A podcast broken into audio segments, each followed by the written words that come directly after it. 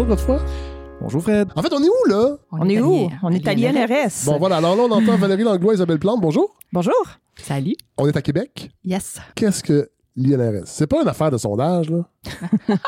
non, l'INRS, c'est une université. C'est une des dix universités du Québec. Ouais. Fait qu'elle est comme autonome. Euh, oui, Euh, ben, c'est ça. C'est une université. Non, mais elle n'est pas rattachée. On fait partie Non. du réseau EQ. Ouais, OK. c'est ça. Donc, ouais. Donc, euh, la différence, c'est que c'est la seule université qui euh, n'a pas de baccalauréat.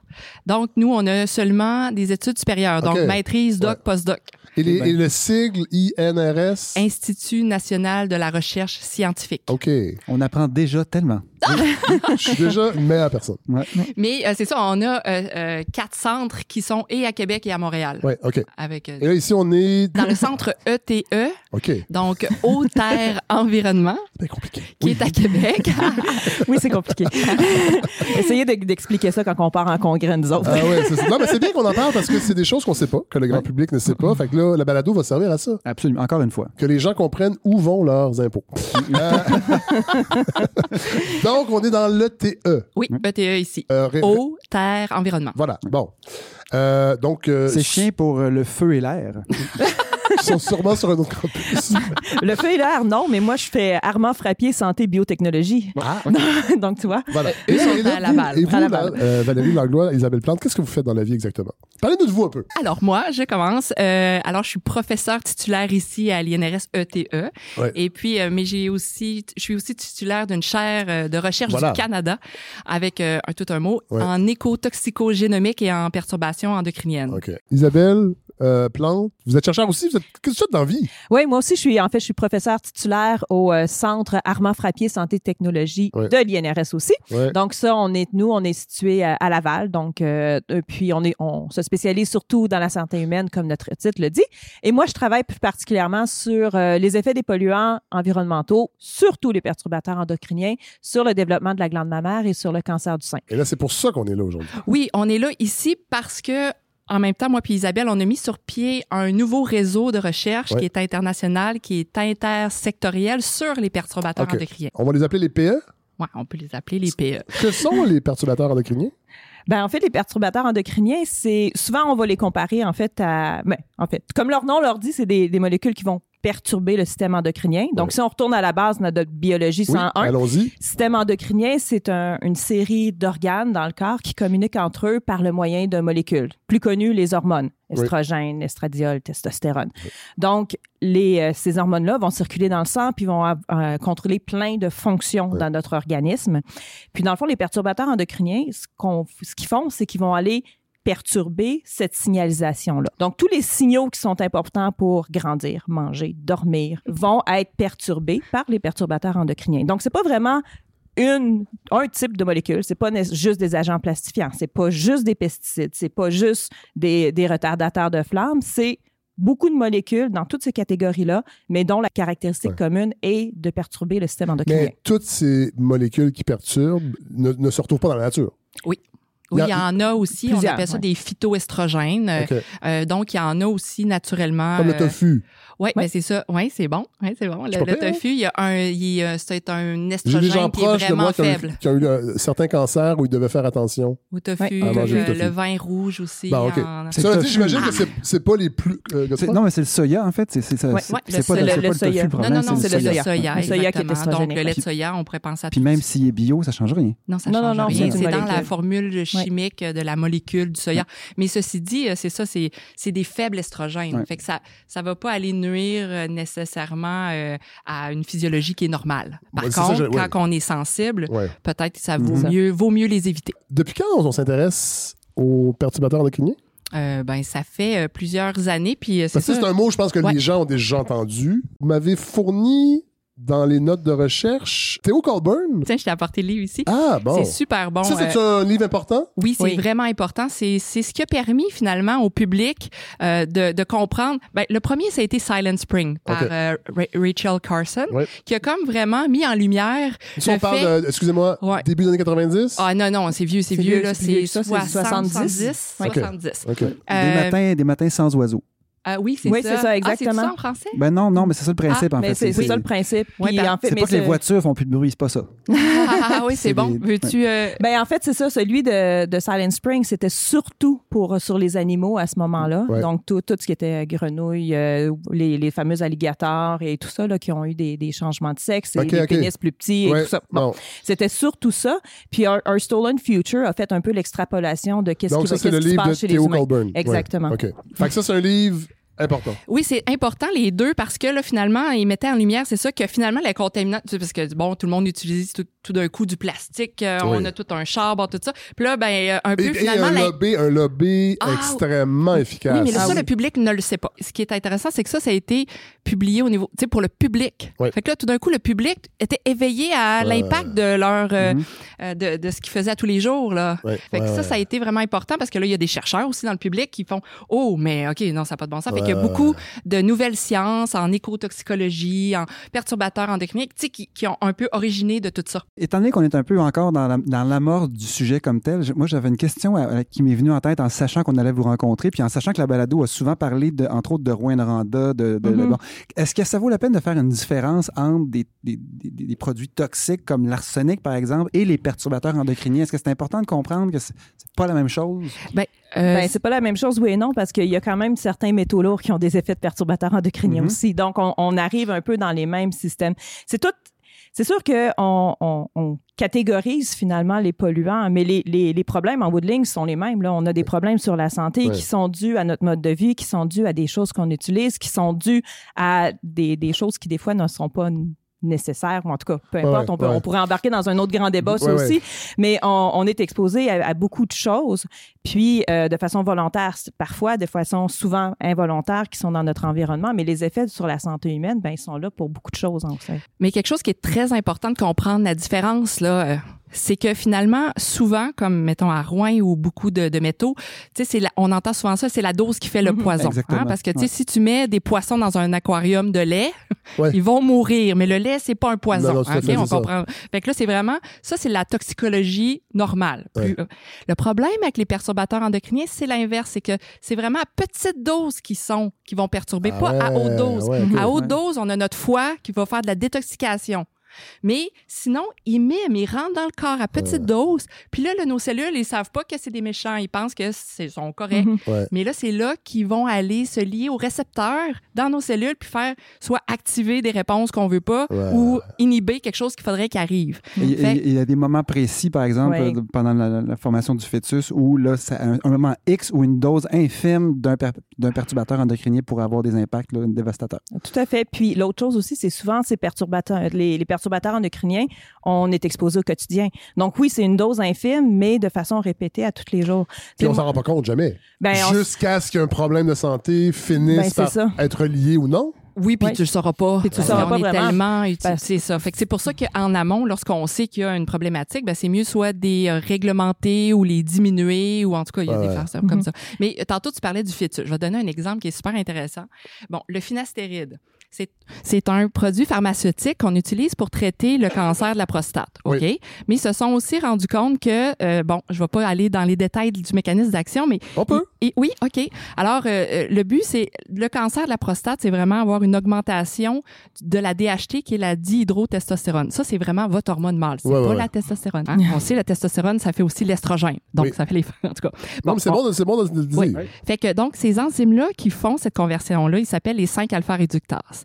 La finastéride, qu'est-ce qu'elle fait pour le cancer de la prostate? Elle s'en va inhiber euh, cette enzyme-là pour qu'on arrête de faire de la DHT. Mais là, ce qu'ils sont aussi rendus compte, c'est que lorsque les hommes perdent leurs cheveux, ben c'est parce que vous avez trop d'hormones masculines Ouais. sécrétées au niveau du cuir chevelu. Donc, trop de DHT. Alors, qu'est-ce qu'on pourrait faire? On pourrait prendre ça, cette finastéride-là, le mettre dans un shampoing Ah ouais. pour aller l'appliquer sur notre cuir chevelu pour euh, faire diminuer cette enzyme-là. Ouais. Sauf que là, le problème, c'est que sur la bouteille, puis là, je parle d'humain, là, Ouais. il est écrit Ça, que si votre femme est enceinte, elle ne doit pas dormir sur votre oreiller. OK. Ouch. À côté, ça marche-tu? Non, mais là, je, je- tu sais, donc là, tu, quoi tu- la. tu La peux faire la réflexion là, que ça. Tu sais, ils n'ont pas écrit ça pour rien. Ah ouais. Ouais. Ouais. Fait qu'on pourrait peut-être aussi réfléchir à peut-être accepter notre calvitie. Euh, Ben, euh, Peut-être que oui. ça- Peut-être que socialement, à plein de niveaux, ça serait mieux que les hommes acceptent leur calvitie au lieu d'être fâchés puis mettre des shampoings qui empoisonnent les gens. Ouais, ben là, je veux pas non plus Non, les, qui sentent mal, là, mais, mais puisque j'ai le micro, je vais quand même rajouter qu'il y a même des, des jeunes garçons, beaucoup, qui commencent à la calvitie, qui le prennent en pilule. Ah ouais. Parce que, tu sais, bon. Mais sauf que là, le problème, c'est comprenez que ça, dans ce temps-là, ça devient systématique dans le corps. Fait que les effets Mais peuvent être pas juste au niveau Valérie du qu'on en parle, euh, pour vrai. Là. chevelu. Ça va faire des effets Et ça, ce n'est qu'un exemple. Mhm. Ouais, ouais. Euh, Ah. les mécanismes d'action. Comment, comment ça fonctionne? Ben en fait, il y en a plusieurs. Là. Quand, quand on a commencé à parler des perturbateurs endocriniens, le mécanisme typique qu'on disait, c'était les molécules de perturbateurs endocriniens Ouais. vont se lier aux récepteurs des hormones et soit mimer l'action de l'hormone, mais à des moments qui peuvent être euh, inappropriés. Ouais. Ils peuvent bloquer l'action de l'hormone complètement ou faire une autre réponse différente. Ça, c'était la, dé- la, la réponse typique Ouais. à l'origine. Maintenant, plus on cherche, plus on se rend compte que finalement, les perturbateurs endocriniens, ils peuvent jouer à plein de niveaux. Parce que pour avoir ta signalisation, pour avoir ta molécule qui se lie à ton récepteur, ben, il faut que tu produises ton récepteur. Fait qu'il y a des perturbateurs endocriniens qui viennent modifier la production de ce récepteur-là. Il faut aussi que tu produises ton hormone. Ouais. Il y a des perturbateurs endocriniens qui viennent jouer sur la production des hormones. Il faut aussi que ton hormone parte d'un organe puis se rende jusqu'à l'autre. Ouais. Donc, il y a des, des perturbateurs endocriniens qui vont jouer là-dedans. Donc, vous voyez qu'il y a- il y a beaucoup, beaucoup de mécanismes d'action maintenant qu'on voit. Puis, on a beaucoup d'hormones, beaucoup de, récepteurs. Donc, il y a vraiment des... On a combien des- d'hormones, là? On dans un chiffre, Hey. là. Hey, J'ai- J'ai jamais compté. Moi là. non plus. À peu près, là. Ben, on a-tu, dirais- attends, on a-tu 12 hormones? Non, non, non, non, non, non, il y en a beaucoup plus que ça. 5000. Hmm. Euh, quelque part entre les deux. Ouais, quelque part, une centaine. dirais- Ça coûte. il y a les neurohormones. euh, il y a- écoute. Ah, non, OK. Non, mais non, Ouais. mais. Puis, il y en a que c'est des peptides, il y en a que c'est des Je facteurs. il y a- il y découvre, a je des découvre choses, un monde. Je Oui. découvre un monde. Oui, puis euh, sache qu'il reste encore des hormones à découvrir. Puis, tu sais, il y a en plus, tu as des, des, des sous-formes de, de certaines des ça. hormones, tu as sous, des sous-formes de certains récepteurs. Ouais. euh, donc, tu sais, c'est. Mais là, OK. Donc, allons-y. Donnons un exemple. Ouais. D'hormones. Bon, la glande thyroïde, c'est peut-être un bon exemple parce que c'est quelque chose qu'on entend parler souvent. Euh, Malheureusement, souvent parce qu'on a des amis qui peuvent avoir des problèmes de glande. De- Non, mais c'est con, mais bon. Ouais. qui sont désagréables, puis finalement, on sait que c'est parce que. On y a des problèmes de en hypo ou en Ouais, hyper c'est ça, bon. D'ailleurs, Euh, Fred, euh, en tout cas. Oui, non, vas-y. Non, euh, ah, vous pensez que j'aurais peut-être un problème de thyroïde? J'ai pas dit- j'ai pas dit ça. J'ai des problèmes, mais pas nécessairement la thyroïde. Bon, OK, mais Pas comment. celui-là. Voilà. Donc, On sait que les hormones thyroïdiennes euh, sont super importantes pour le développement normal du fœtus ou aussi le- les embryons de toutes les Et c'est les hormones thyroïdiennes de la mère qui sont Euh. importantes pour la régulation du fœtus ou c'est le... C'est une très bonne question. En fait, les deux. c'est- j'ai amené Ouais. Godefroy pour Non, ça. mais c'est très bon. Bonne question. C'est un une- singe savant à votre droite. Ouais, c'est juste que c'est pas toutes les. euh, tu sais, mettons une grenouille, elle, elle vient pas, en- elle fait pas une grossesse. Hein? Mhm. Donc euh, là, euh, ça va être différent. Ça va être, mettons, dans, dans l'œuf qui va avoir ok. des hormones thyroïdiennes qui va avoir été données par la mère. Ouais, ça c'est bon. C'est euh, maternellement transféré. je, je traduis librement l'anglais. C'est bien? C'est bien? Oui, c'est bon. OK. Donc, si je reviens aux hormones thyroïdiennes, euh, c'est ça, sont super importantes. Puis en plus, eux autres, ils agissent comme chefs d'orchestre à toutes plusieurs de nos hormones dans notre corps. Ah Donc, ouais, ils vont gérer le développement, mais aussi la physiologie, le métabolisme. euh, Y a-t-il une hiérarchie dans les hormones? oui, oui puis non, parce que euh, Non? ils vont contrôler Ben, la ça dépend ce que tu entends dans une hiérarchie. Non, Il y, a- en en a- a certaines qui contrôlent d'autres, qui contrôlent d'autres, qui contrôlent d'autres. Bon. C'est ça que tu veux dire Oui, dans ça. une Sauf hiérarchie. que ouais. celle en bas revient en Ouais, haut au c'est cerveau pour lui dire d'arrêter ou de une- recommencer. c'est- une économie circulaire. Absolument. Absolument. Des thèmes qu'on aborde souvent. Ah ouais, dans d'autres contextes. C'est là. assez euh, à la mode. fait que euh, la grenouille, c'est un, mo- un modèle vraiment intéressant de grossesse, dans le sens que, mais on peut le voir. Parce que, bon, la grenouille va faire ses œufs, puis là, on voit les œufs qui se développent, qui deviennent des tétards, Oui. puis tout d'un coup, elle fait la métamorphose. C'est un peu ça qui se passe, là. Euh, Oui. La femme, là, je veux dire, on a le fœtus qui se développe dans le ventre, mais on voit pas tout. euh, mais euh, la grenouille nous permet de le voir dans un aquarium, la métamorphose. Ouais. Euh, si on met des perturbateurs endocriniens, euh, je vais penser au perchlorate, par exemple, c'est dans les explosifs, OK? Oui, dans les bombes et ces affaires-là, mais mettons les feux d'artifice. Ben, le perchlorate, euh, qu'est-ce qui arrive si on met ça dans notre aquarium avec nos petites grenouilles? Ouais. Bien, ils vont pas se métamorphoser. Ils vont rester tout le temps un tétard, ils vont venir de plus en plus grosses. Là, on est à Québec. Ouais. On va donner un exemple local. On vient à l'exposition agricole de Québec. La dernière journée, il y a un gros feu d'artifice pour clore tout ça. Puisqu'il y a feu d'artifice, il y a donc utilisation. Ouais, de perchlorate De et de perchlorate. d'autres euh, métaux et de d'autres. Est-ce euh, que une soirée sous un ciel de feu d'artifice, c'est suffisant pour qu'il peut y avoir des Hmm. personnes qui auront un impact. Ben non, mais moi, je pense que ça vaudrait vraiment la peine. Je pense que si on fait juste un, là, Mm. c'est peut-être pas si pire, là, mais tu sais, Mais quand on sait qu'il n'y en a il y pas a juste un, parce qu'après ça, on va aller à Saint-Jean-Baptiste. Après ça, oui, on mais va tu aller sais, au surtout festival des aux feux trois jours, là, quand ils font des, des festivals. Montréal, entre autres, oui, c'est ça. Ou à ça. Hall. Ouais, ouais, voilà. Mais- Mais bon, non, mais c'est ça, OK. Mais, non, mais ça donne un exemple d'une activité ludique Oui, qui peut être toxique. Mais on peut. Ben oui, puis non, mais là, comme je vous dis, moi, je voudrais faire des tests d'air. moi, je ferais ça en premier, Ok. puis je regarderais aussi la On déposition mais ça sur euh, les milieux, milieux humides. Ouais. J'ai Ouais. toujours voulu Mais tu sais, faire à. Montréal, ça va tomber dans le fleuve aussi, qui est juste à côté. Ouais. Quand à on. Oui. Ben oui. pour continuer avec les perclos, là, dans le Ouais. fond, euh, il y a, en, en France, il y a une langage. recherche qui avait été faite sur le- le- les. En fait, je l'ai écouté en français, mais les pressings.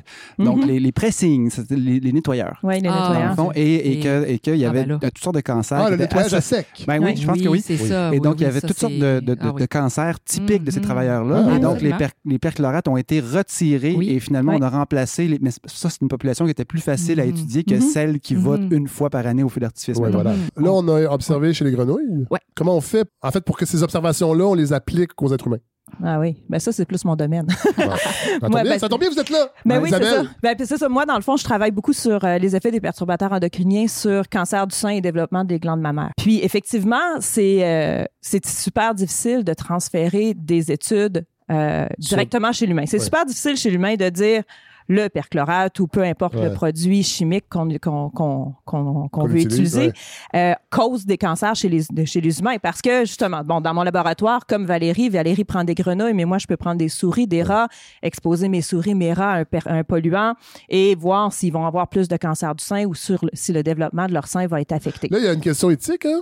Il y a une question éthique évidemment aussi mais Je le souligne parce que je vais recevoir des courriels. effectivement, il y a des protocoles éthiques qui viennent de ça. Puis, il y a des pour et des contre parce que les animaux, la, la glande mammaire est pas tout à fait la même chez les animaux versus. Donc, un- une certaine évidence qu'on peut avoir, c'est justement chez les animaux. Il y a des, des animaux, il y a des questions éthiques, Ouais. il y a plein de controverses là-dessus.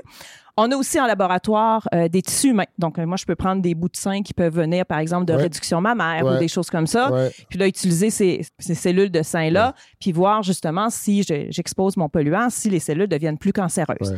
Là aussi, il y a des limites. Le sein est isolé, la- les cellules sont Ouais, isolées, sont dans pas un, dans, le dans un corps humain. contexte qui n'est pas le même que. Dans Dans un pétri, c'est pas Dans un pareil pétri. que dans une personne. On, on C'est quoi, comm- excusez-moi, juste un pétri, c'est? c'est un, un plat de plastique, finalement, où est-ce que nos cellules vont pousser. Ah ouais, ok, c'est bon. Dans, dans un laboratoire. Non, non. De plus en plus, on s'en va vers ce qu'on appelle des modèles alternatifs. C'est-à-dire qu'on va prendre, par exemple, dans, mon, dans le cas de mon laboratoire, on va reprendre justement des cellules de sein, puis on va les faire pousser dans un environnement en trois dimensions. Donc, on a des genres de matrices artificielles Ouais. dans lesquelles on va les faire pousser, puis on va refaire la structure du sein. Donc, ça, ça ressemble un petit peu plus à l'humain. Donc, on va pouvoir Wow. prendre ça puis exposer à nos polluants. Ça reste toutes des preuves indirectes. On Oui, peut oui. aussi faire ce qu'on avait parlé tout à l'heure, par exemple, avec les, les, euh, la population humaine, puis regarder une population qui est super exposée à quelque chose Ouais. versus une autre. Ça reste toujours des corrélations. Ça reste, c'est très, très, très difficile chez l'humain de dire ça va causer Ouais, ça. ouais, ouais. Mais c'est l'accumulation de ces corrélations-là. Euh, le système endocrinien est super bien conservé entre les différentes espèces. Ouais, Donc, ce qu'on voit chez les grenouilles, il y a des bonnes chances que ça Ah se ouais, passe hein? chez l'humain. Donc, c'est la- l'accumulation de ces preuves-là qui finissent par, euh, ou de ces corrélations-là qui finissent par démontrer que quelqu'un, quelque chose est cancérigène. Godefroy parlait de Rouen Noranda tantôt. Ouais. Avec la fonderie Horn, puis nous, bon, vous, vous écoutez pas la balado parce que vous êtes trop occupés, mais on est allé. non, mais on est allé Oui. Oui, à la ok. fonderie avec des gens Mm. parler de, bon, de, de, de ce qui se passe là-bas. Est-ce que ça, sur le plan de la recherche, c'est plus simple d'étudier une population Ouais. qui habite à côté d'une source Absolument. que des perturbateurs endocriniens qu'on retrouve dans plein de produits domestiques utilisés, on ne sait pas Ouais. sur quelle fréquence, chez chaque personne. Il y a ça aussi, j'imagine, qui Ouais. complique Ben, je- vais donner deux. ouais, c'est ça. C'est plus de l'épidémie. Je vais donner deux exemples, par exemple. C'est vrai que quand on va, on va tomber sur ces populations-là, Ouais. qui sont plus exposées à quelque chose, souvent, c'est, euh, c'est, on, on a des évidences un peu Ouais, plus ouais, ouais. directes. Deux choses, par exemple, qui sont un peu confondantes, guillemets. Ils sont rarement exposés à juste une chose. Donc, encore là, vrai. faire le lien direct Ouais, est, c'est ça. difficile. Puis, dans, dans le cas, par exemple, moi, du cancer du sein, Ouais. c'est quelque chose qui va se développer sur plusieurs années. Oui. Fait que est-ce que l'exposition présente est liée au cancer du sein ou c'est il y a plusieurs années? Au niveau du cancer du sein, en tout cas, la seule molécule qu'on a fait des liens directs, une molécule qui a été, qui, est en fait un médicament qui est de, le diéthylstilbestrol, qui, qui a été utilisé il y a plusieurs années chez les femmes enceintes pour diminuer euh, les maux de cœur, finalement. Ah ouais, les Puis nausées. c'était supposé aussi de diminuer. On parle de euh, quelles les, années? les, euh, c'est les années 60 Mais là, à Est-ce peu que c'est près? la, est-ce que Ouais, c'est la thalidomide? C'est autre chose? Non, c'est pas la que C'est c'est un, on dirait la même histoire. Ben, c'est Ah ça. non, mais c'est terrible euh, aussi, cette puis histoire-là. Dans C'était les aussi années 40 à supposé de, de diminuer les, les niveaux de fausses couches. Euh, non Il en seulement donnait à ça, toutes les femmes. il en donnait, c'est ça, Ouais, c'est ouais, assez, ouais. assez, assez épouvantable. Puis non seulement c'était pas efficace, on s'en est rendu compte après, mais les femmes qui ont pris ces médicaments-là ont eu plus de cancer du sein, ça on Ouais. l'a vu. Mais les filles de ces femmes-là, donc qui ont été exposées pendant qu'ils étaient dans l'utérus de leur mère, on s'est, on s'est mis à voir des déformations au niveau de l'utérus, des cancers rares au niveau de l'utérus. Euh, donc euh, là, on a commencé à faire des liens avec ces médicaments-là. les, les- les filles bébés Exact. qui ont été exposées à la Ouais. prise par leur mère Mm. ont développé Ouais. des malformations de leur propre utérus en Exact. grandissant. Exact. Ok, Puis donc, on s'est rendu compte que les, les garçons aussi avaient des effets. Puis quand ces femmes-là, qui ont été exposées dans l'utérus, sont arrivées dans la cinquantaine et tout ça, plus de cancer du sein aussi chez Ah ces ouais. femmes-là et plus que chez leur mère. Donc, ça, c'est une molécule où est-ce qu'on a vu les effets de perturbateurs endocriniens. C'est pas un polluant environnemental, mais c'est un produit là, qu'on a- qui, a, qui a vraiment sonné l'alarme un peu comme euh, d'autres produits, là, qu'il y Dont avait la des... thalidomide, entre autres, à l'époque. Oui, aussi. Ouais, aussi. ouais, OK. Godefroy, vous l'aviez-vous? euh, S'il y a un élément qui peut attirer l'attention euh, de, nos auditeurs, c'est que parmi les, les- les- les victimes potentielles qui vont toujours être plus à risque de- de- de- d'être contaminés aux perturbateurs endocriniens, si je ne me trompe pas, c'est les tout petits. Mais euh, je, je voudrais aussi vous faire réaliser quelque chose encore euh, plus fou. Bon. C'est que euh, vous avez le fœtus qui est dans la femme enceinte, mais si c'est une petite fille, elle a déjà toutes ses Oui, oui. œufs dans ses En réserve. ovaires. Oui. Fait Oui. que souvent, quand euh, une femme est exposée, elle expose déjà les deux prochaines gé- générations. Parce Oui. qu'elle a la sienne, Ah oui. ben, la- sa, sa fille Oui, oui, oui, et sa petite fille.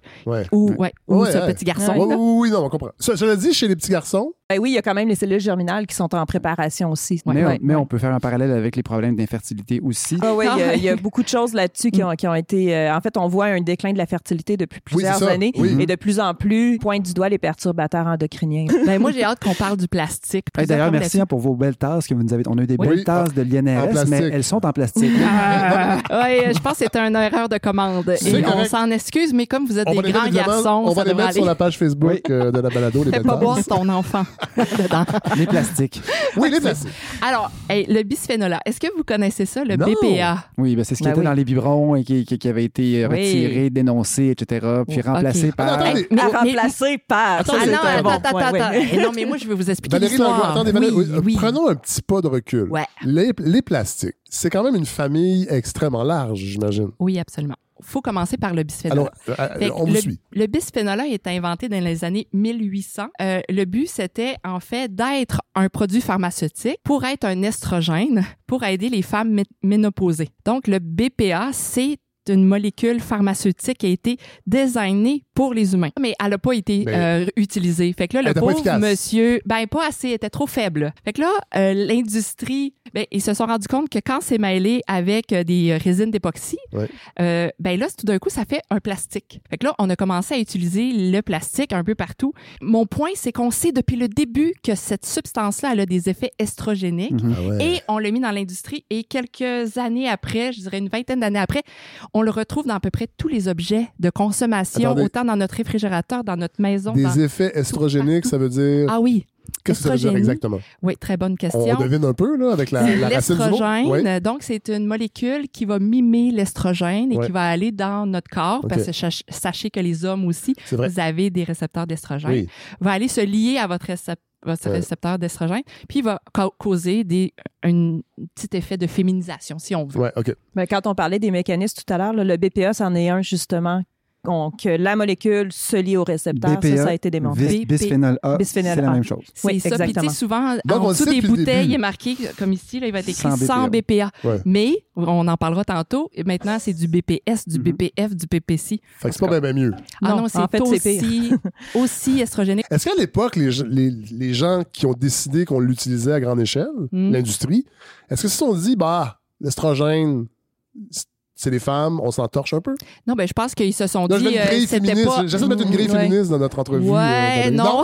on s- Mais je pense pas que je pense pas que ça, ça soit Non. allé jusque là. Ok, je pense ouais, que l'idée, c'est un peu comme Valérie l'expliquait là, les, les, les, les plastiques en fait, ils ont deux composantes, hein, des grandes molécules qui sont assez rigides, Ouais. puis le BPA c'est ce qu'on appelle des agents plastifiants donc pour donner de la souplesse, des Ouais. choses comme ça. Ouais. Les phtalates, par exemple, Ouais. c'est une grande famille dont on entend parler, le DHP, ont à peu près la même fonction. Mais comme ils sont faiblement ajoutés dans les plastiques, ils se libèrent. Ouais. Là, on a là, les fameux plastiques là, qu'on a des fois, là, qu'on on achète quelque chose, là, puis euh, au bout de cinq ans, là, ça devient tout dur, tout Oui, cassant. ouais, là. ouais. Ben, c'est parce qu'il n'y a plus d'agents plastifiants dedans, ils se sont Ah, tous libérés. OK.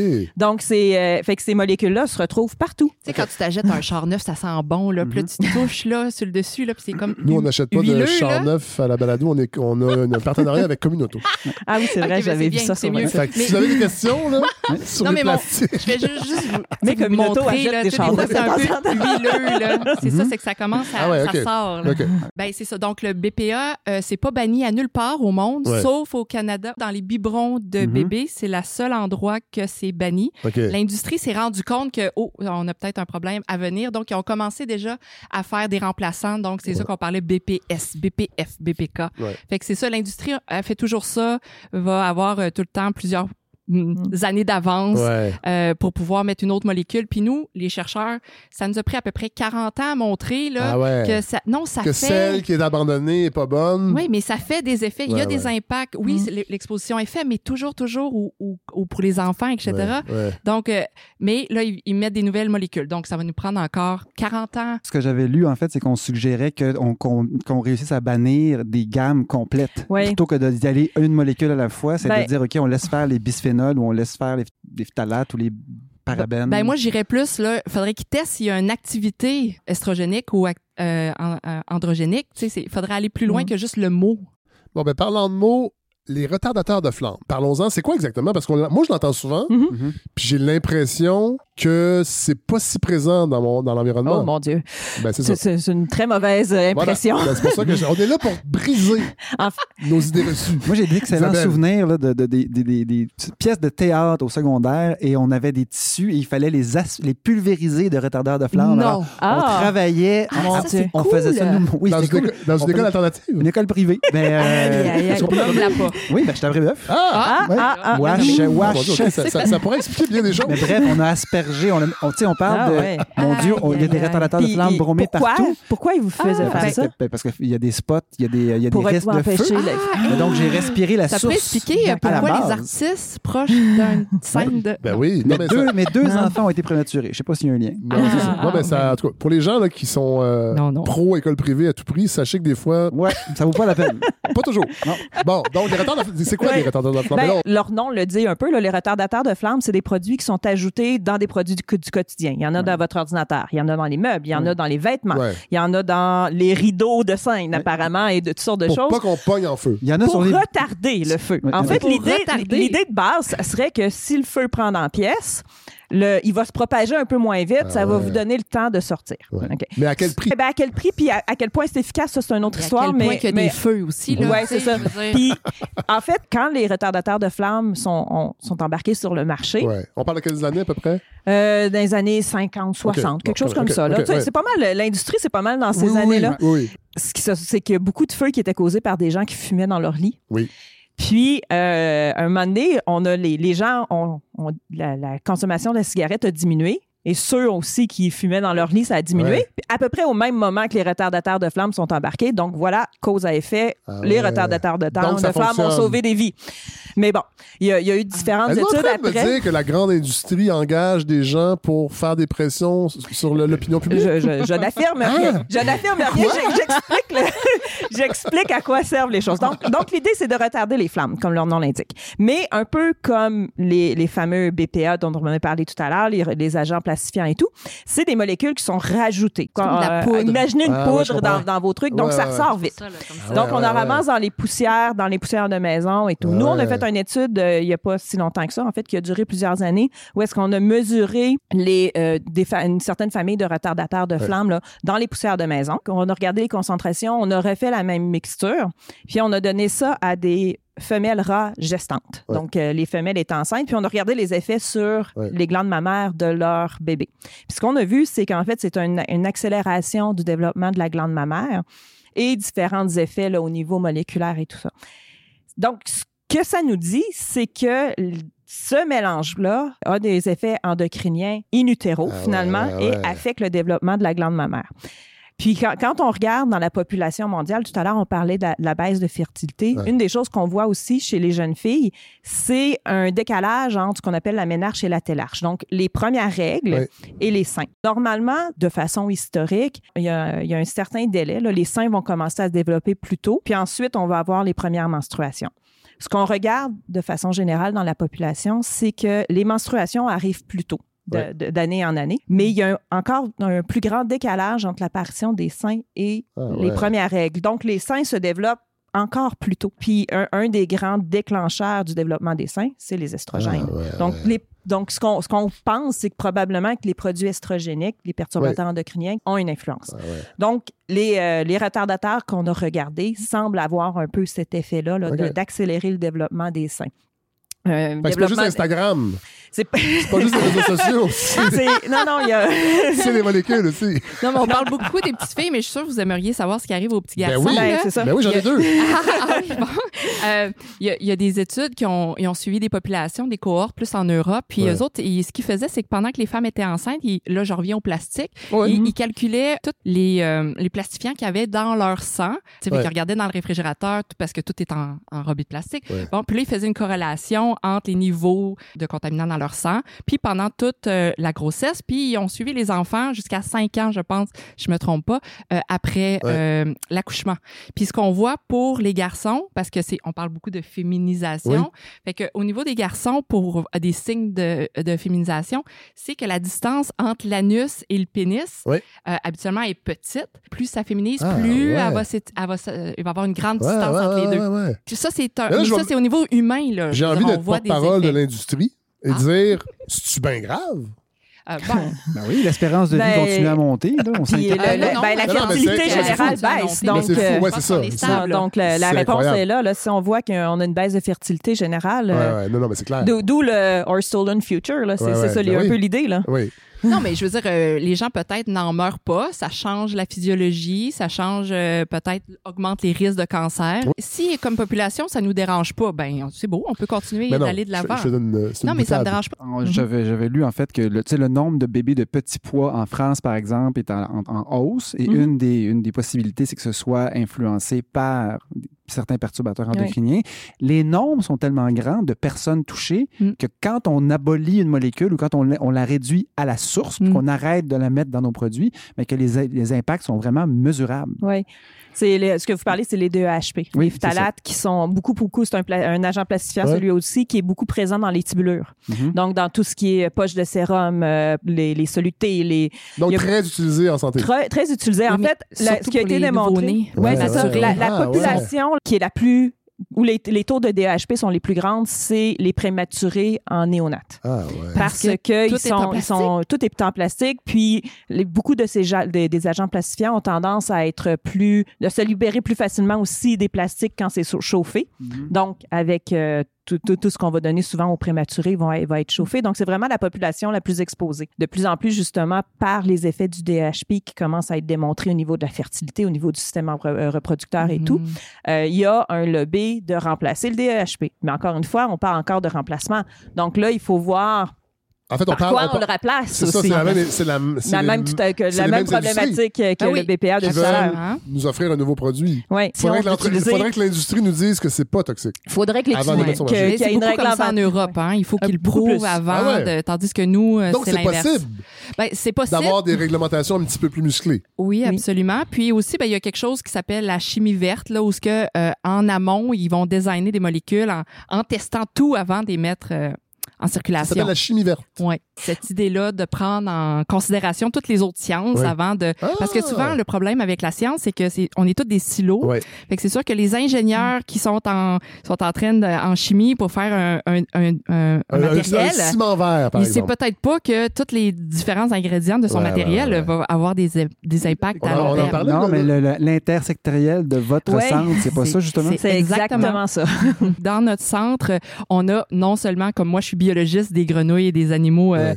euh, sauvages, tandis que Isabelle, comme vous avez vu, c'est plus euh, la santé humaine. Ouais. Mais on a des experts en réglementation, en sociologie, en épidémiologie. En philo? En éthique, par non, exemple? ou, Ben, éthique, on oui, en fait, une, on en a ouais. une qui est en éthique On un a peu des, plus. des ingénieurs, des chimistes, on a des gens dans tous les domaines. Ben oui, puis la on, diversité. Exact. La diversité, c'est oui, important. c'est exactement, c'est la à solution. plein de niveaux. Oui, puis ça on, permet de pas oublier un pan complet Ben ouais. de, de quelque chose. Ben oui. en fait. D'ailleurs, en parlant d'oubli, on n'a pas parlé du cerveau. Ben, le Ben- fameux DHP dont on a parlé tout à l'heure a été lié à des cas de- d'autisme, entre autres, euh, des retards de développement cognitif chez les enfants, Ah. Ouais. des choses comme ça. Sont quand même en hausse aussi. qui sont quand même en hausse aussi. Bon, là, on a parlé de plusieurs façons de faire des tests sur des grenouilles. Euh, God, faut résumer. Faut, faut- faut- quand vous faites un poissons. test sur un poisson, vous ne mettez pas une dose minime. de- de Ah. ce- vous, faites des- vous poussez les tests avec des concentrations. Non, non, non. Non. ce- cette expérience-là a été faite à deux, concentrations. Ouais, là, c'est intéressant. Une concentration, c'est les, les niveaux euh, qui sont retrouvés présentement dans l'environnement. Puis l'autre concentration, c'est la concentration qui a été retrouvée dans le cordon ombilical des femmes. ah ouais. Oh non, ça, c'est pas une bonne nouvelle, Fred. Mais, mais c'est un point super important, ça, par exemple, parce Mhm. qu'il y a eu beaucoup, beaucoup d'études où est-ce que, justement, les doses n'étaient pas réalistiques et tout Ouais. ça. Et de plus en plus, euh, on s'en va vers, justement, pour démontrer ces effets-là, on prend des doses environnementales. Tu sais, je reviens à mes poussières de maison de tout à l'heure. Mhm. C'est, c'est ce qu'on, c'est ça à quoi on est Oui, exposé, c'est ça. Tu sais, ce, qu'on a, ce que nous, on a donné à Nora, ben, c'est ce qu'on, ce qu'on mesurait chez... euh, en fait, la dose qu'on a donnée, pour être encore plus précis, c'était l'exposition qu'on mesure chez les jeunes enfants. Ouais. Pourquoi on a pris les jeunes enfants? Parce qu'ils sont exposés via leur mère, Ouais. in utero, via le lait maternel. Ouais. Puis, ils, ont, ils sont proches du sol, donc Mhm. plus exposés aux poussières. Puis, on a tendance à mettre beaucoup de choses à leur bouche. Oui. Donc, c'est souvent c'était, cette population-là qui est exposée. Donc, on parle de doses qui sont Ouais. dans l'environnement. Là. C'est pas parce qu'effectivement, avec des doses de cheval, on peut montrer euh, beaucoup de choses. envie de. Tout, est mauvais avec les doses de cheval. Là, je vais peut-être être alarmiste, puis vous allez me replacer, là, mais ad- admettons là, Mm. que notre gouvernement a annoncé des milliers de nouvelles places en CPE. Oui. OK? Donc, il y a des nouveaux CPE qui vont se construire. Mhm. Alors, il va y avoir des pouponnières Mhm. euh, qui vont être flambant neuves. Donc, ils vont être pleines de nouveaux produits. Euh, Est-ce que ce qui est produit... j'ose- Moi, je l'imagine qu'un produit neuf dégage plus de tout, y compris des perturbateurs endocriniens. Et donc, un CPE tout neuf... Va les- tuer nos enfants? Les bassinettes neuves, les, les, Ben non, mais les revêtements de plancher neufs. Mais est-ce qu'on sait, que les entrepreneurs, matériaux. est-ce, mais est-ce qu'un entrepreneur qui veut construire peut choisir ou est-ce que c'est complètement Mais j'ai l'impression que Ah. qu'au Québec, là, euh, on, on construit pas rapidement. Là. On est beaucoup dans la qualité et le souci de durer longtemps, Godefroy. Ouais. Comme Non, en mais- Suède. tu sais, la Suède, Ouais, pareil. mauvaise foi? Ouais. C'est bon, j'ai noté. Mais c'est intéressant ce que vous dites parce que, bon, tout à l'heure, vous parliez justement en Europe, là, il y a des, euh, il y a des, des pouponnières Mhm. euh, dans les hôpitaux qui, qui commencent à, à penser à ça. Ouais.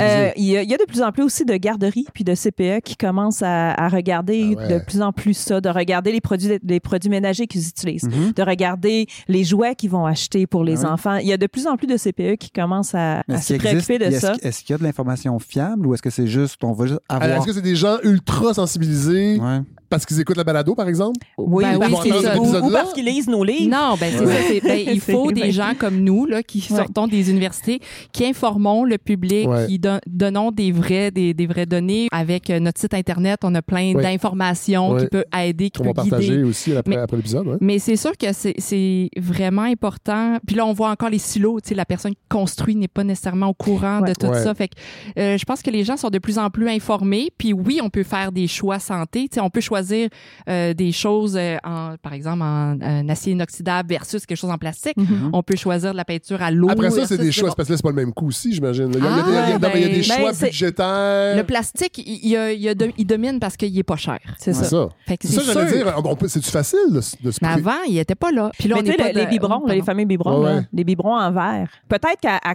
à- à l'achat, c'est plus, c'est plus, c'est Oui. plus dispendieux que les, les biberons en plastique. Mais ton biberon en verre, tu l'envoies dans, dans la vaisselle, tu le réutilises, Tout tu le reprends. Tout à fait. On rachète des biberons en plastique, de toute façon. Tu sais, c'est- c'est c'est des choix qu'on peut faire Ouais. aussi. Là. Euh, Euh, on n'a pas parlé de la nourriture dans l'assiette. J'imagine Mhm. qu'on en retrouve. ben, dans les produits d'emballage, oui. Ouais. Euh, Dans, a- le- dans- dans le cheese whiz aussi, j'imagine, un petit peu de perturbateurs. Il y a le petit crémeux. le petit crémeux. Nous, on prend juste du petit crémeux à la maison. Mais oui, mais tu sais, dans tous les emballages et tout, évidemment, quand, quand on parle d'emballage de plastique, Ouais. on, on y est encore. Est-ce qu'ils sont tout le temps présents Ah. ou il y a des emballages? Ben, les, les de plastique? plastiques sont pas nés tous égaux. Hein? Donc, Ah non, euh, parce qu'il y a différents types de plastiques, il y a Ouais. différents, euh, bon, justement, tout à différentes l'heure, il y a qualités. différentes qualités. Ouais. Et justement, tu sais, un, un des grands classiques, c'est les, les plastiques à usage unique. Votre plat de margarine, votre plat de, De crème glacée. yogourt, de crème glacée. Êtes-vous en train de me dire qu'il faut pas les garder? Ben, c'est ça que je suis en train de vous dire. C'est exactement là que je m'en allais. Ben oui, la, ben la donc. fa- la fameuse personne qui prend son plat de, de, yogourt, hein? qui, qui le lave, Cette qui met de la sauce. Cette personne-là devrait écouter. Cette personne-là met de la sauce à spaghetti, Ben oui. le congèle, Oui. le réchauffe dans le micro-ondes. Tous les agents plastifiants de son plastique Ça ont tendance à se libérer un peu plus dans sa sauce à spaghetti. Ma représentante Tupperware disait vrai.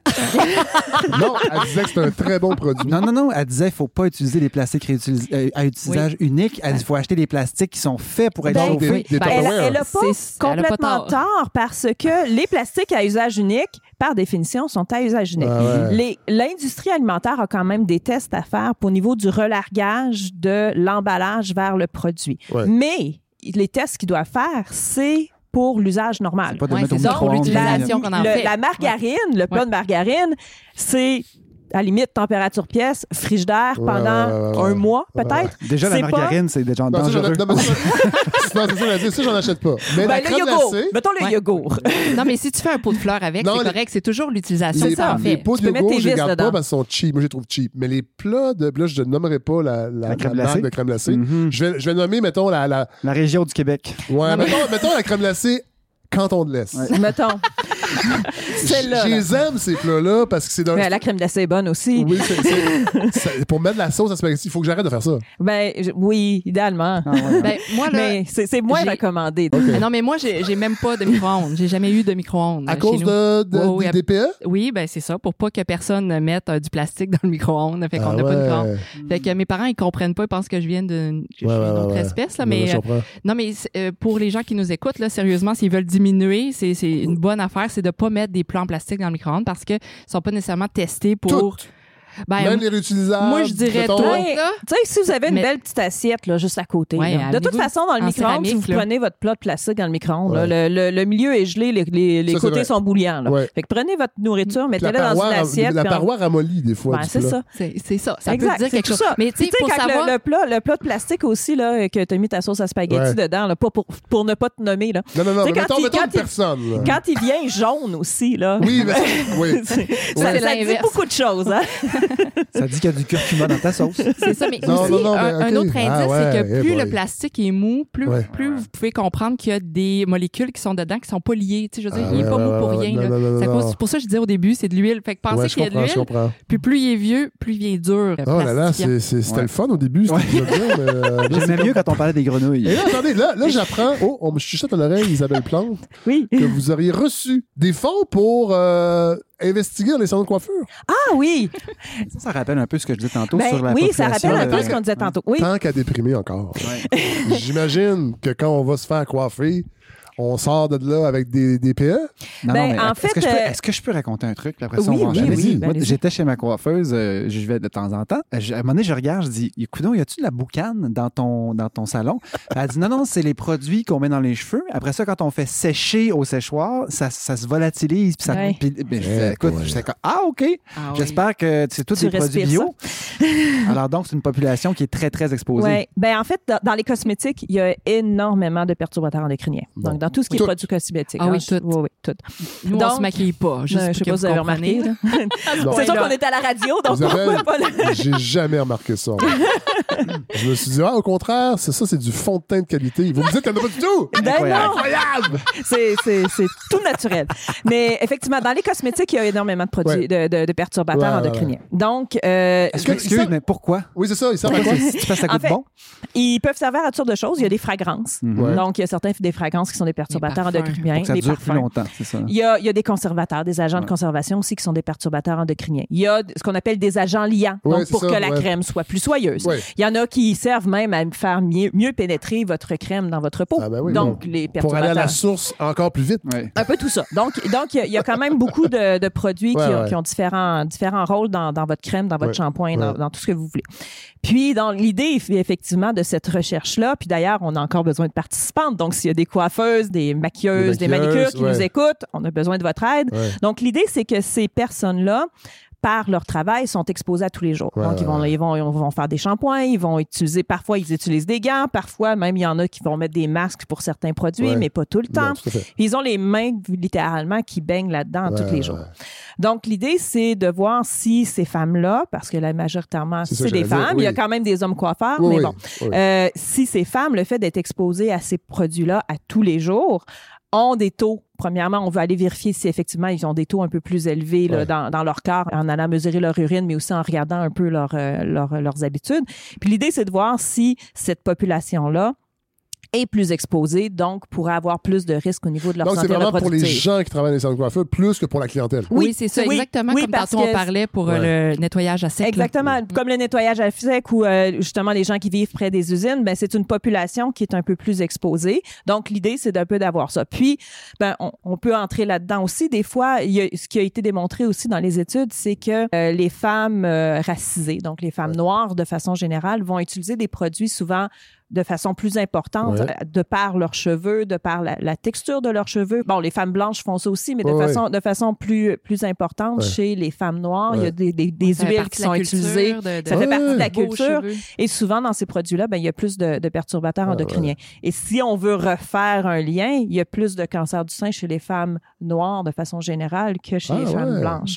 Donc, c'est tout que ça, ça, inclut aussi euh, les salons de manicure puis pédicure euh, que tu sais ça oui. sent dans un centre d'achat là Ouais. tu marches là Ah puis oui, là t'as les yeux ben, qui euh, Ben oui, ben oui. Ça aussi, c'est une population parce que justement, tous les solvants qui sont utilisés au niveau des euh, Mm. de, de- pour enlever le vernis à ongles, pour en mettre Euh. tous les produits qu'il y a dans les vernis à ongles, les petites machines. Bon, je sais pas si vous faites faire des faux ongles des fois, Non. mais les faux ongles sont en, sont en- dans, dans La la dernière fois, je pense que résine. c'était pour mon bal de finissant au cégep. Dans le temps des fêtes. Mais les, les fameux faux ongles, c'est en- c'est dans- c'est un type de plastique Ah aussi. Donc là, ils vont limer ça avec des petites machines, ça fait de la poussière Ah partout. ouais, mais ils mettent des masques souvent. euh, tout, Oui. tout ce qui est les, les oui mais manicures, les euh, masques Oui, mais on bon. avait non, mais- mis euh, pendant la Covid? Ouais, les ça petits bleus. sent là. quand même Les petits bleus que j'achetais aux gens coutus. C'était très bon. Ah ouais, puis sans très, très les bon. solvants là c'est parce que ça passe puis il faut qu'ils soient portés de façon adéquate aussi. Oui. On- ça aussi, on a vu moi, ça pendant la pandémie. Je là, c'est- l'enduisais de retardateur de flamme, mon masque aussi, pour être sûr. qui était plastifié Des deux côtés. Donc, euh, ben oui, Ouais, c'est ouais. donc ça pour dire que oui, c'est une, une étude qu'on. Bon, Ok. je peux, je peux rien dire sur les Non, résultats non. présentement parce qu'on est là-dedans, mais, mais c'était Ouais. un peu l'idée d'aller chercher aussi parce que dans l'exposition aux perturbateurs endocriniens, Ouais. on n'est pas tous égaux non plus. Il y a Ben des non. gens qui sont plus exposés, des gens qui sont moins exposés. Donc, l'idée, c'est d'aller chercher justement, voir s'il y a certaines populations, certains métiers qui les, qui les rend plus à risque et euh, essayer de, tra- de traduire ça là, par. Comment, euh, euh, comment en on va faire pour s'en sortir? Parce que là, on fait un épisode qui parle de ça. On a la chance d'avoir le- ce luxe-là de- d'en parler longtemps. Comment, comment on, serait ca- on va être capable de s'en sortir? ben moi J'ai l'impression que c'est un poison vraiment hmm, à petite échelle, Insidieux. Mhm. insidieux. Puis ben, les cancers, on a des. On a comme c'est normal, puis il y en a plus, peut-être, mais regarde, c'est comme ça. Puis, mais non, là, on, on se rend compte qu'il y a des produits qui, les, qui, qui- qui les accélèrent et. Ce qui est important dans n'importe quoi, c'est toujours la, la mobilisation citoyenne. hein. Quand les citoyens sont éduqués, informés sur une problématique, puis ils trouvent que c'est important, bien là, ils vont demander aux dirigeants d'aider hein, ou de faire de d'agir. faire des choses. Fait ouais. que nous, on fonctionne finalement à tous les niveaux. On, on travaille avec des dirigeants ou avec Santé Canada, le ministère de l'Environnement du Québec pour trouver des solutions, mais aussi on travaille en recherche pour trouver euh, soit des solutions ou, ou encore des problèmes. Et puis, on travaille aussi au niveau de la population pour les éduquer. Fait qu'on fait, avec le SIAP, on fait différentes euh, activités de vulgarisation Ouais. pour que les jeunes, les, les moins jeunes, comprennent qu'est-ce que c'est les perturbateurs endocriniens, où sont-ils, comment ils peuvent les éviter. Ouais. Fait que nous, là, au niveau de la population, c'est ça qu'on peut faire, c'est essayer de les éviter. Mais après ça, au niveau du réglementaire, bon, on essaie d'améliorer la façon qu'ils vont faire euh, l'évaluation des risques lorsqu'ils vont euh, euh, évaluer, Évaluer, chacun des les- produits les, chimiques. les, Ouais. les évaluations du risque. Ouais, c'est ça. Mais au niveau Tu sais, on l'a dit tantôt, ça coûte pas cher. J'ai l'impression que les dirigeants vont nous dire on n'a pas les moyens pour l'instant. Un peu comme le pétrole. On nous dit souvent ça coûterait trop cher Mm. d'enlever le pétrole Mm. de nos sociétés. Économiquement, il y aurait Mm. trop de. J'ai l'impression que c'est un peu le même argument qu'on nous servirait. Les gens seraient pas prêts à payer trois fois plus pour Mais- plein d'objets qu'ils utilisent, mais qui finalement nous tuent à petit feu. Mais Ben- c'est vrai qu'il y a un enjeu économique. Si on parle des produits bio versus Ouais. les produits pas bio, il y a, tu sais, Ouais. tout à l'heure, je parlais de l'inégalité dans l'exposition. Il y a- C'est vrai que si on veut prendre, aussi, si on veut euh, prendre des, des produits bio, si on veut prendre euh, justement des, des shampoings, des choses comme ça, il y en a, Ouais. des, des faits avec des, des, Ouais. des éléments naturels ou Ouais. des choses comme ça. Mais souvent, ces produits-là coûtent plus cher. Voilà. Donc, c'est c'est une chose de le savoir. Tu sais, le, le, le citoyen qui est entre euh, je mange ou je m'achète un, un- une pomme bio ou j'achète euh, un sac de pommes au Pour complet le presse, ouais, c'est ça. pour le même prix, Ouais. il- il- le, le citoyen est face à des Ouais. choix aussi qui sont, même s'il est conscient, sont pas nécessairement Facile à faire. faciles à faire. possible. Donc, Mais Ouais. dans un possible. premier temps, on pourrait au moins peut-être avoir une idée, euh, un espèce de système d'étiquetage. Oui. Tu sais, là, Ouais. euh, ne contient pas de perturbateurs endocriniens, pourrait avoir une certification. Ça, au moins, ben, c'est un peu comme le bio, les gens, ils pourraient choisir. Ouais, ouais. Les gens qui peuvent, hein, tu Oui, le oui. dis. Ah Mais c'est ce que j'allais dire, Ah. c'est limiter le nombre d'affaires qu'on achète. Oui, Peu ça, je suis. Quand- absolument quand, on d'accord parle d'une salle de bain, Ouais. tous les petits pots qu'il peut y avoir dedans, c'est sûr que Mm.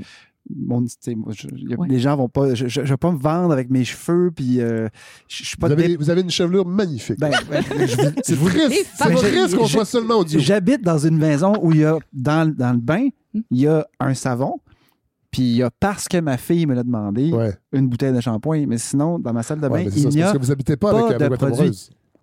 pas de produits. non, non, non, mais nous aucun. autres aussi, on des a presque rien des chez trucs, nous, des- ben, acheter moins de choses, Oui. ça va. tu sais, Ben, c'est sûr que Ben, moins sûr. euh, tu vas être exposé, c'est Ouais. sûr.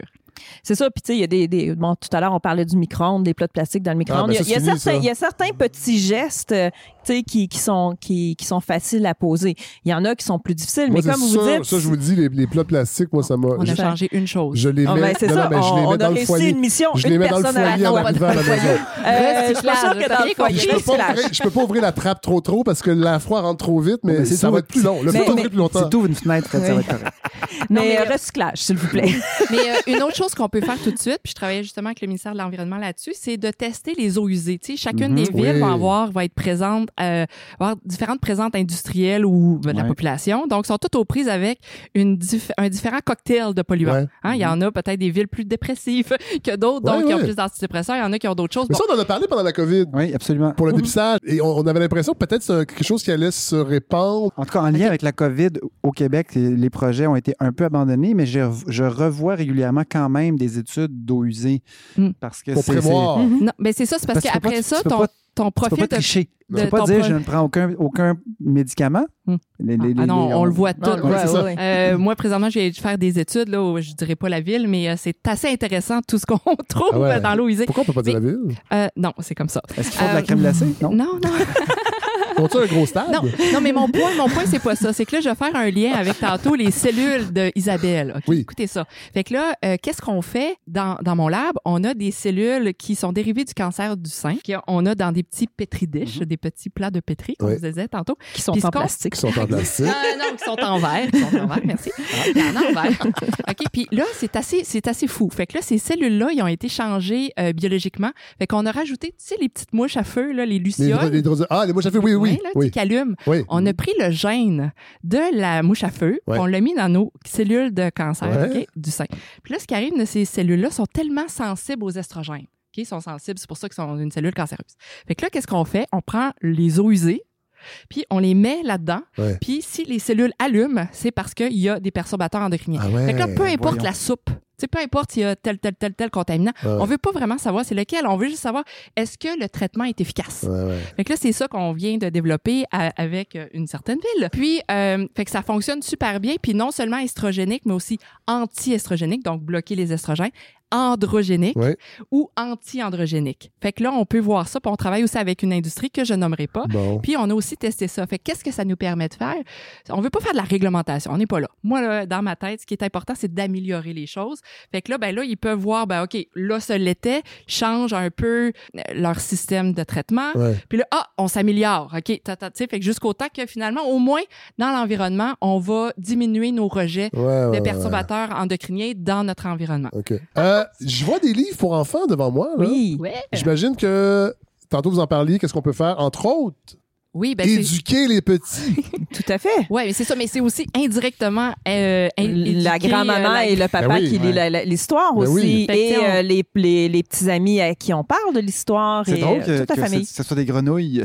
Ben, ouais, on, On a failli la on a des grenouilles. On a dans le premier qui est, euh, Ouais. qui- en fait, le, le premier est surtout écrit par Valérie puis euh, co-auteur par moi. Le deuxième, surtout écrit par moi, co-édité par Valérie. Puis dans le premier, finalement, euh, c'est euh, notre petite, euh, notre euh, petite amie Renette qui se rend compte que ses, euh, les- ses bébés changent de sexe. Ouais. Et, et finalement, c'est parce qu'elle habite dans un laboratoire. Ben, c'est ça, elle se rend compte qu'elle est dans le laboratoire de Valérie, mais elle les aime parce qu'elle a de la Elle, est- sérotonine. elle est en contact avec des scientifiques. C'est ça le problème, en fait. On le dira pas aux enfants. Non, non, non, elle est dans un marais, là. Ah, Faut d'accord. lire l'histoire, là. Puis c'est même en anglais si euh, t'es Ben Ouais, il est en- meilleur en anglais. Mais euh, oui, c'est ça. Fait que lui est plus au niveau de l'environnement, donc la Mhm. pol- pollution environnementale, tandis qu'ici, c'est plus au niveau de la pollution dans les maisons. Puis euh, c'est euh, c'est pour ça, fait que c'est plus un Ah clin d'œil humain. Ben oui, C'est ben ça. oui. Parce que dans le fond, le- nos, nos amis euh, à poil, donc euh, le, le chien de Valérie, mon chat et le chat de notre euh, Illustratrice, illustratrice Laura c'est vraiment Boris, mon chien. tombent sur la- le premier livre, justement, puis euh, se demandent si eux autres aussi peuvent être euh, Ah ouais. exposés aux perturbateurs endocriniens. Donc, ils partent à la recherche des perturbateurs endocriniens dans leur maison. Ouais. Entre autres, ils en trouvent dans le frigidaire, dans des plats de margarine. Ben oui. Ben voyons. On y revient, hein. On y revient. Faut pas manger de margarine. Mais euh, c'est ça. Donc, c'est. Puis, comme Valérie disait, l'idée ici, c'est d'éduquer les enfants Ouais. en Les bas âge. familles. Puis, les, les, les enfants en parlent. On en a distribué dans des écoles. On est allé voir les, les, les professeurs. Euh, anecdote, je- on est allé, je suis allée dans la, la classe de ma fille. Ouais. Puis, euh, quelques jours après, je rencontre le papa d'un de, d'un de, ses- de- d'un, d'un de ses amis. Puis, qui me dit Ah, c'est à cause de toi que mon fils est en train de scanner toute la maison. Non, non. Les enfants. Non, mais, euh, mais, Le mais c'est un, de c'est la un bon point, ça, parce que faut, aussi, c'est écrit pour pas qu'ils deviennent anxieux, hein, parce qu'il y a beaucoup Non, c'est ça que j'allais dire, parce que, d'anxiété. évidemment, oui, c'est ça. Euh, c'est puis ça. les livres aussi, à un moment donné, j'imagine, ça a été calibré euh, avec les illustrations, comment on fait pour raconter, pour, pour sensibiliser, mais pas Exactement. faire peur. C'est ça, mais il faut faire attention parce que les enfants, en tout cas, ben, Parce que moi, j'ai regardé Le silence des agneaux avec mon, mon plus jeune. de J'ai deux peut-être- ans. J'ai peut-être été trop tôt un peu. Non, il y a deux ans. Non, mais c'est ça, c'est, on a essayé de, c'est la version BD, là. D'aller, euh, d'aller dans le contenu, Oui. mais euh, d'aussi protéger. Fait que c'est pour ça, les, ça finit bien, là, les Ah, histoires. bon. Avec, euh, t'sais- les livres pour enfants, c'est fini avec des bisous. ça, ça finit toujours Donc, ça bien. finit avec des bisous, Oui. des câlins. Ben non, mais non, après, mais ça c'est- finit c'est dans un meilleur environnement. Bon. Ouais. Ah, ben, Puis, euh, ce qu'on a voulu faire aussi, c'est de l'auto-édition. Euh, on a payé, nous, en fait, avec nos fonds qui viennent, entre autres, du FRQNT, qui euh, nous le a permis... FRQNT qui est. Le Fonds de recherche en nat- Québec. du Québec en nature, Nature. et technologie. En fait, les, les, les livres sont sur du papier recyclé Ah avec bon. de l'encre végétale et un peu tout. Ah, Il n'y a ouais. pas Puis- de plastique dedans. Il y a pas de plastique Hey, ça nous dedans. a coûté cher pour qu'il soit fait comme ça. Vous n'auriez pas pu. On- Ben. L'idée, c'était pas de faire de l'argent avec ça, c'était de les distribuer. ça aurait été plus difficile de passer peut-être par une maison d'édition. C'est par une maison édition aussi, mais Non, c'est juste que c'est autres- Non, mais je comprends ta question. Ben Ah. non, on n'aurait pas pu parce que là, j'en fais présentement dit, avec ouais. d'autres euh, maisons Ouais. d'édition présentement. Puis euh, non, ça va être imprimé en Genre, Chine, ça va être fait en ça. plastique. C'est ça, Même ça. si je veux pas, mais ils disent oui, mais ça sera pas. On va faire, on va perdre de- des profits. Ou on va Mais- le vendre trop cher, c'est ça. Oui, c'est ça. Mais nous, ici, ben, on les donne. On a ramassé assez d'argent pour non seulement décider comment il allait être fait pour pas qu'il y ait de perturbateurs endocriniens dedans, sinon ça va pas bien. Mais aussi, on les donne parce Donc, que s'il c'est... y a des professeurs qui nous écoutent, Il y en a. pourraient prendre. Oui, je sais. Oui, mais- c'est gratuit sur notre site Internet. Bon. Ils peuvent les commander Mm, gratuitement, les, les copies papier. Ouais. Ou sinon, on a les PDF gratuits sur le site Internet aussi. Oui, puis no- notre, notre coordonnatrice Kimberly, qui est que vous, vous entendez pas, mais, Mais qui est juste côté. à côté de nous, peut même organiser des visites dans des écoles, des choses comme ça, Ah ouais? pour aller faire faire, des pour aller ateliers, faire des expliquer, ateliers. ouais. On fait tout ça. Oui, on va des fois à l'Aquarium de Québec faire des ateliers. On, on, On, a un café scientifique d'ailleurs qui a eu lieu au musée de la civilisation il n'y a pas longtemps pour euh, en octobre. Octobre Tom, oui. pour toutes les familles. Et on en a un qui s'en vient à Montréal à la biosphère là, Ah au oui. printemps. La date n'est pas encore là, mais allez sur notre Bon, site on Internet, aller. vous allez Nous, on a pris voir. une passe euh, familiale pour euh, le, le biodôme. Ouais, moi aussi, j'ai ça. Bon, ça, ça vaut la peine. On ira ensemble. On ira ensemble. Euh, Qu'est-ce mal que, qu'est-ce que vous voulez que les- nos auditeurs retiennent? Ben, qu'il y a des solutions aussi. Que, que c'est pas. Puis, ben, en fait, deux choses, je dirais. Que, un, l'éduca- être éduqué, être euh, au courant de Oui. ce à quoi on est exposé, se renseigner. Déjà, si vos auditeurs sont en train d'écouter, c'est que déjà, ils ont, euh, ils ont une certaine conscientisation. Donc, être éduqué, comprendre, se renseigner, c'est déjà un grand pouvoir et que les consommateurs ont aussi un grand pouvoir. C'est-à-dire que on disait si, si on se met à, à acheter certains produits qu'on pense qu'ils sont mieux pour notre santé, ben ça va avoir un, un effet, euh, Tu sais, les pots maçons, les là. pots maçons, ça coûte pas si cher. Puis on les recycle. Ça dure. Ça dure. Ça dure. Tout à fait. faut juste Et- changer des bagues de temps en temps. puis Ben oui, c'est le- ça. Puis même chose pour les, les biberons, les fameux biberons en verre. Ouais. Oui, c'est plus cher à l'achat, mais après ça, on les réutilise. Tu sais, on, Oui, dit souvent, euh, on dit souvent acheter, c'est voter. OK, Oui. il y a Ouais. ça. Ouais. Mais euh, ce que tu sais, j'ai beaucoup aimé ton point. Là, si on achète moins, là, on est tellement dans une ère de Ah oui. Non, je surconsommation. sais, je sais. Puis ça, la décroissance, on en parle souvent à la. Ouais, ben c'est ça. Puis sûrement votre public est comme plus Oui, vous oui, autres oui. aussi dans la même philosophie, Oui. mais tu sais, c'est- puis fait qu'on donc on n'apprendra rien à personne. Mais euh, la surconsommation fait avoir encore plus de contaminants dans l'environnement. C'est sûr que moins on consomme, moins il y en a. Ben, parfait. Ben, Valérie Langlois, Isabelle Plante, merci. Je pense Ben, qu'on a fait un, Oui. un- un s- bon épisode. Godefroy, C'est vrai, on a réussi. c'est On comme, a réussi. c'est comme naturel. là. Je suis toujours là. Vous êtes comme les PE, vous êtes toujours là. Un Non, mais forever. Euh, attends, t'as pas encore rencontré les PEM. C'est c'est ça, ça. leur nom, là. Fait Puis, que euh, tu vas voir. je vais vous redonner votre mug. Ah. Après cet épisode-là, Ouais. il tente un peu moins. ils pendent un peu moins. PEM. On va attendre la, première, la prochaine génération en inox. Hey, merci.